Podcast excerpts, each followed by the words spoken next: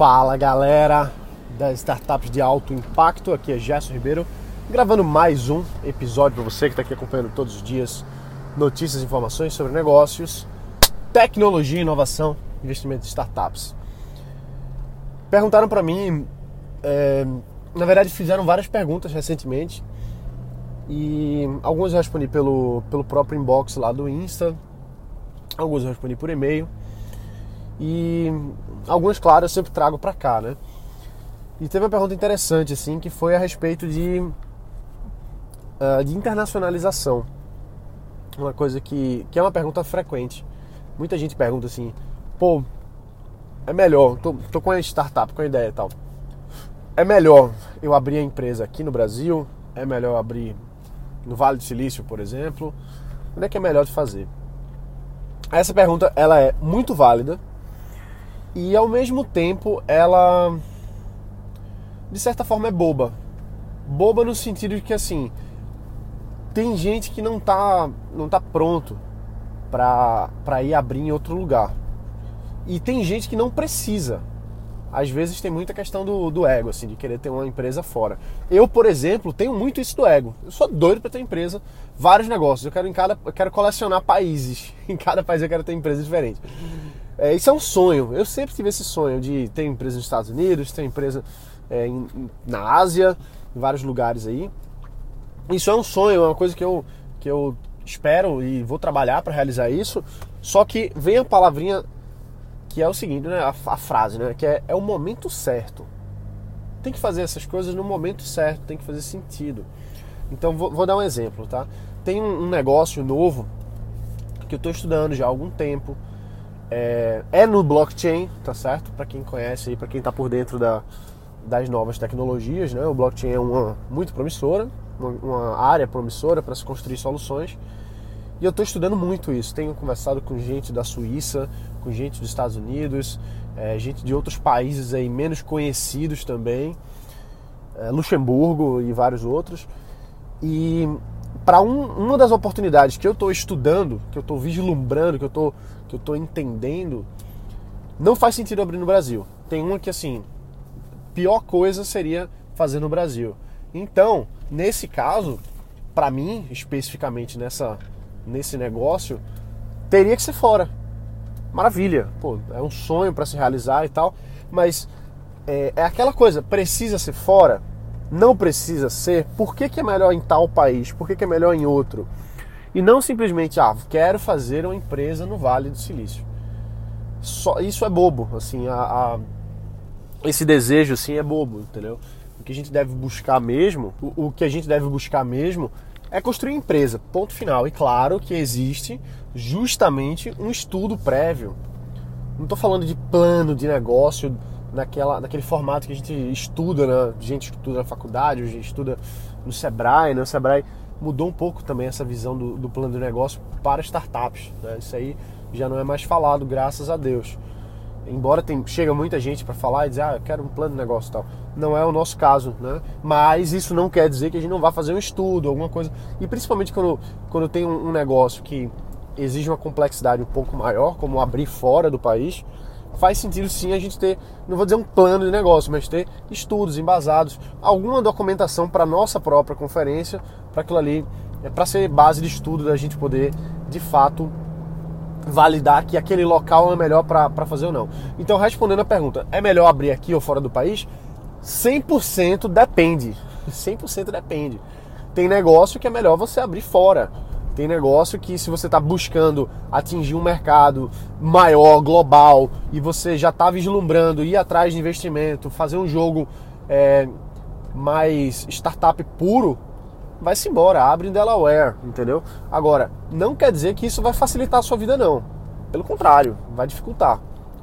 Existe muita gente, muitos empreendedores brasileiros que vão morar nos Estados Unidos e, e percebem a facilidade de fazer negócio lá ok, legal. Se você está morando nos Estados Unidos, você tem a oportunidade de abrir um negócio lá, você provavelmente vai dizer que é muito mais fácil, que tem muito mais benefícios, que é muito mais, enfim, que é muito mais vantajoso fazer lá. Mas para quem está no Brasil e está com essa dúvida de se abre aqui ou abre lá, a complexidade aumenta. Então tem que, tem que se pesar tudo. Faz sentido abrir aqui, faz sentido abrir lá. Na maioria das vezes, vai fazer, não vai fazer sentido fazer fora, para começar. Para começar, faz no teu país que você tem mais acesso, que você tem mais manobra, né? Você consegue manobrar melhor, você consegue viajar para uma coisa, você consegue é, falar literalmente falar a língua do seu do seu cliente, do seu investidor e por aí vai. Então a gente é, é melhor começar aqui, regra geral, tá? Mas alguns negócios específicos vão fazer mais sentido abrir fora. Aí, que lugar fora? Pô, aí é. Aí que complicou mais ainda, porque depende muito do seu negócio. Não é porque você está fazendo uma startup que São Francisco é o melhor lugar para você fazer. Não é. Não necessariamente. É, se você for ver várias, várias coisas nesse aspecto, São Francisco é difícil, é uma cidade caríssima. Vai morar em São Francisco para você ver como, como é. 3 mil dólares um apartamentozinho minúsculo. E olhe lá. Então não é trivial. Tá? Não é trivial. E não é garantia de nada também. Nem garantia de que você vai ganhar mercado, nem garantia de que você vai conseguir investimento. Tudo empreender sempre é risco. Repito, tem lugares que são mais fáceis de empreender por uma cultura, é, uma cultura nacional disso. Os Estados Unidos, por exemplo, ele tem muita vantagem para os pro, pro, empreendedores, né, de quem está criando novos negócios. Tem suas vantagens, claro, mas existe a complexidade, várias complexidades. Então, qual que é a o que a gente pode avaliar disso tudo, né? Faz aqui, começa aqui. E principalmente para quem quem está nas primeiras empreitadas, vamos dizer assim, né? nos primeiros projetos, é, a validação é o mais importante. Sempre falo isso. Eu nunca vou, vou cansar de dizer que validação é a, a coisa mais importante de qualquer startup. Tem que validar. Não adianta ficar na ideia e, e querer abrir uma empresa fora e contratar gente, gastar não sei quanto para, enfim, fazer tudo, todo esse processo. Quando vê, a ideia não está nem minimamente validada, não tem nenhum MVP rodando, não tem, não tem usuário, não tem nada, entendeu? Então, é, não, não, faz, na maioria das vezes não vai fazer sentido. A gente tem que focar no básico, no feijão com arroz, bem feito. E outra coisa, se você é, tá assim, se você tem a oportunidade de fazer uma coisa que você consegue atingir o Brasil, pô, o Brasil é um grande mercado. Ok, estamos vivenciando um momento é, difícil, né? Assim, a, a gente pode, pode dizer isso. A gente não usa, a gente não, não pode dar como desculpa é, a, a, gente não pode dar como desculpa uh, a gente. Ah, o mercado tá ruim e tal. Não, pelo contrário, vamos estamos aqui para encontrar melhores soluções, soluções mais baratas. É, qualquer crise é uma oportunidade, né? Mas isso também é uma crise.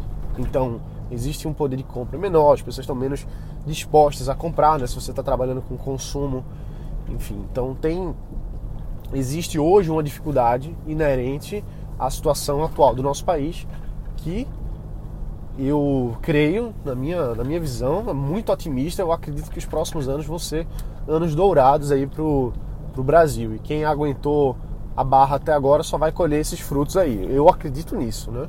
Eu acredito nisso. E, e então ganha o, o, mercado no Brasil, ganha o mercado aqui. É, é mais fácil você fazer algo que seja para quem você conhece, para o seu usuário que você já tem contato. Dito tudo isso, o outro lado da moeda também. Porque aí vem aquela pergunta, pô, mas se eu já posso começar global, por que não? E eu concordo. Eu não, não tô aqui para dizer não, tem que ser fora, tem que ser aqui. Eu quero pontuar que existem benefícios e benefícios e, desvantagens, né? Vantagens e desvantagens de cada um. Você abrir uma empresa aqui no Brasil, você abrir uma empresa logo fora ou pelo menos, é, mesmo que você abra aqui, mas que você esteja a, focando no mercado externo, mercado global. Tem suas vantagens e desvantagens. É muito bom você começar também no mercado global, você começar internacional. Não é ruim. Agora, é um outro jogo, é diferente. assim Você tem uma, uma complexidade é, um pouco maior, porque você está lidando com, com a outra linguagem, com outro cliente, com outra demanda, com outras regras. Enfim, então tudo tem a sua peculiaridade, é isso aí. Tudo tem a sua peculiaridade. É, e cabe a você escolher. Agora, se existe uma oportunidade clara para um negócio internacional e você está apto, você está apta para fazer isso agora, vai-se embora, velho. Mete, cara, mete, mete a cara dentro aí desse negócio e faz. entendeu? A gente não tá aqui pra, pra ficar dizendo, não, não faz isso, não, a única forma é aquela, não. Cada negócio é um negócio, vai ter um percentual grande de pessoas que vão tentar uma coisa e outra e vão quebrar e vai dar errado, porque é, é, negócio é assim, né? A gente, por mais que a gente aprenda, estude, implemente tenha experiência, mas vai ficando mais fácil à medida que a gente vai levando mais porrada. Mas é isso, entendeu? Então, respondendo essa pergunta, devo abrir aqui, devo abrir fora? A primeira coisa para olhar é por que abrir fora? Precisa? Pergunta é essa: é necessário? É essencial para sua estratégia, para o seu, pro seu negócio? É essencial mesmo? Se não, velho, começa aqui. Vai ser. Para que jogar já no nível difícil se se o nível fácil já é difícil pra caramba. Já é difícil pra caramba. Então, vamos. Às vezes é colocar um pouco o pé no chão também, né? Tem um pouco disso, assim, de ah, eu quero fazer um negócio nacional. Mas esquece que o Brasil é um, um grande mercado, tem muitas soluções que o Brasil precisa, tem muitas oportunidades multibilionárias no Brasil, muitas. Várias, várias e várias e várias não são óbvias, embora embora daqui a 5, 10 anos vão ser óbvios, todo mundo vai dizer, poxa, se eu tivesse investido nisso 10 anos atrás, hoje eu estaria rico. Não é? Não tem isso? Se eu tivesse comprado mil dólares de Bitcoin em não sei quanto, em 2000 e não sei quanto, hoje eu teria não sei quantas centenas de milhões de dólares. É, velho, mas assim, não é óbvio. Não é óbvio. É muito fácil você ser Pô, isso foi um amigo meu que falou pra mim. Brilhante. Esse cara é um dos, maiores, assim, na minha visão, dos caras mais inteligentes que eu, que eu conheço. E ele falou pra mim assim: Gerson, é muito fácil ser futurólogo do passado. É muito fácil ser futurólogo do passado, é verdade. Você olha para trás assim, ah, se você tivesse comprado tantos bitcoins, se você tivesse comprado tantos é, Ether, se você tivesse comprado tantos Ripple, hoje você estaria milionário.